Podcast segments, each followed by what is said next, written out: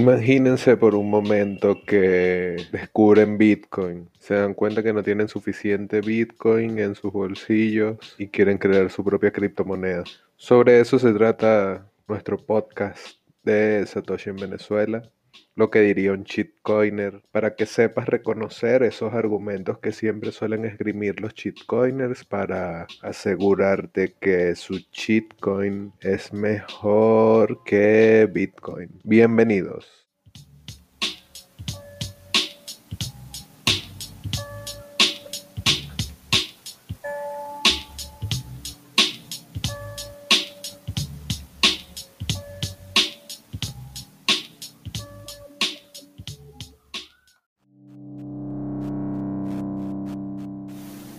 Y bueno, en este primer episodio del podcast de Satoshi en Venezuela, lo que dirían Cheatcoiner, trataremos uno de los argumentos más populares y utilizados entre Cheatcoiners para criticar el funcionamiento de Bitcoin y que ha dado pie a que surjan otras criptomonedas que supuestamente mejoran punto crítico de Bitcoin, que no es otro que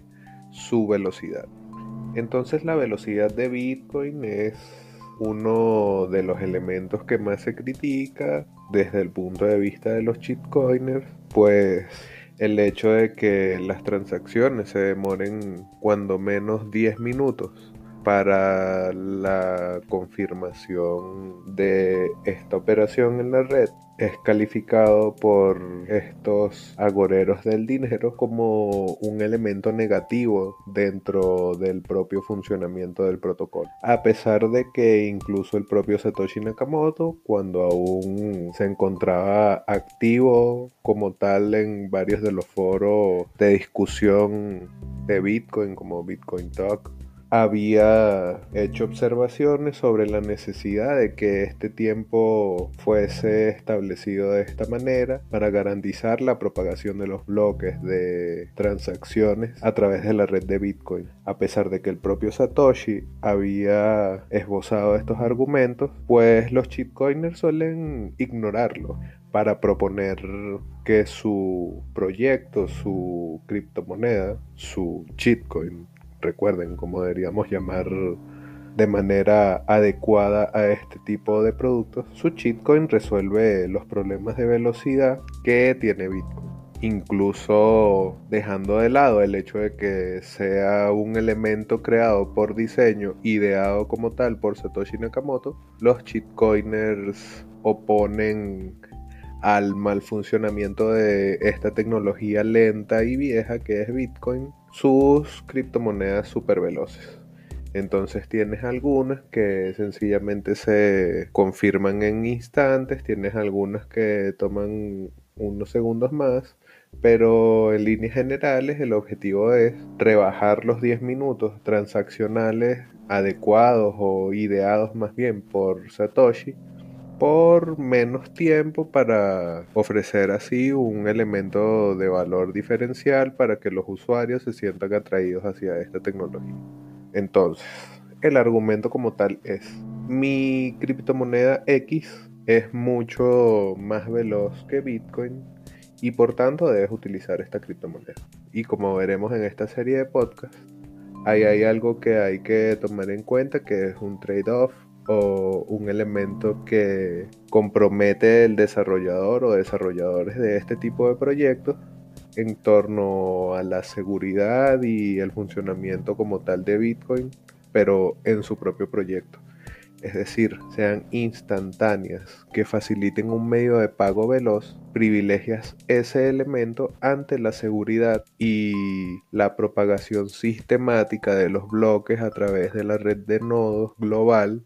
que es lo que había previsto Satoshi para Bitcoin. De allí la necesidad de mantener los bloques de la cadena pequeños, que esto también lo trataremos en otro de los capítulos, y de allí la necesidad de establecer un tiempo estimado de 10 al menos 10 minutos para la propagación de estos bloques. Sin embargo, los shitcoiners suelen decir que su criptomoneda diseñada para ser más veloz es mejor que Bitcoin a pesar de que no cuenta con los mismos elementos de seguridad a pesar de que su red no tiene la envergadura de la red de Bitcoin y otros elementos que son propios de Bitcoin y su funcionamiento actual, con esa demora incluso de los 10 minutos que hemos estado conversando. El problema es que el modelo de seguridad de las shitcoins más veloces generalmente hace que el diseño deba centralizarse. Entonces, haces la criptomoneda, tu proyecto de shitcoin, más veloz, pero lo haces también más inseguro. Garantizas que el consumidor que quiere utilizar como medio de intercambio tu shitcoin pueda tener una experiencia de uso muy veloz sin darle la garantía de irreversibilidad, sin darle la garantía de seguridad e inviolabilidad de las operaciones.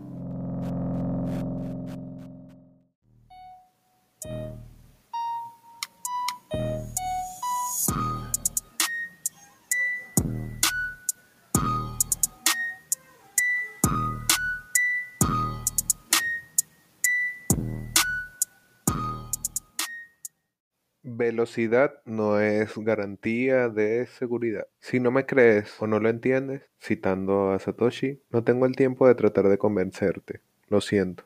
Estas palabras se las dijo Satoshi Nakamoto a Dan Larimer, que es un shitcoiner de los más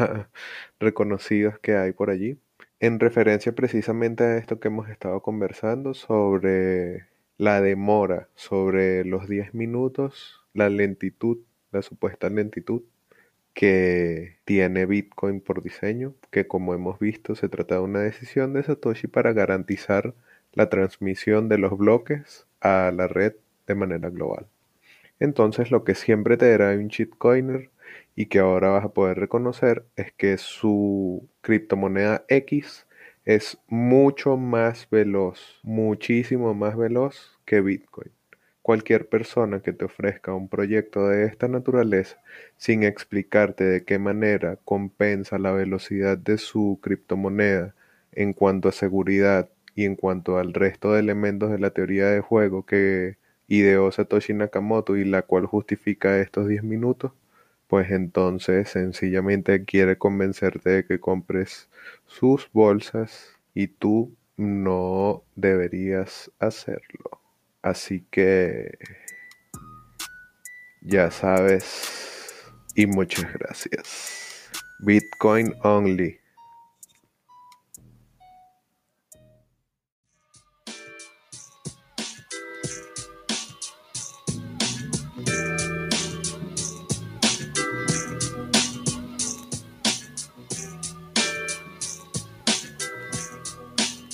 Este podcast llegó a ustedes gracias a Satoshi en Venezuela, a los amigos de Satoshi y si quieres garantizar que sigamos produciendo nuevos capítulos de nuestro podcast, lo que diría un Coiners, puedes conectar con nosotros a través de nuestra página web o nuestras redes sociales para garantizar que sigamos produciendo nuestro show y también para realizar cualquier tipo de donativo que quieras hacer para favorecer el proyecto. Muchas gracias y nos veremos en un siguiente capítulo, o más bien, nos oiremos.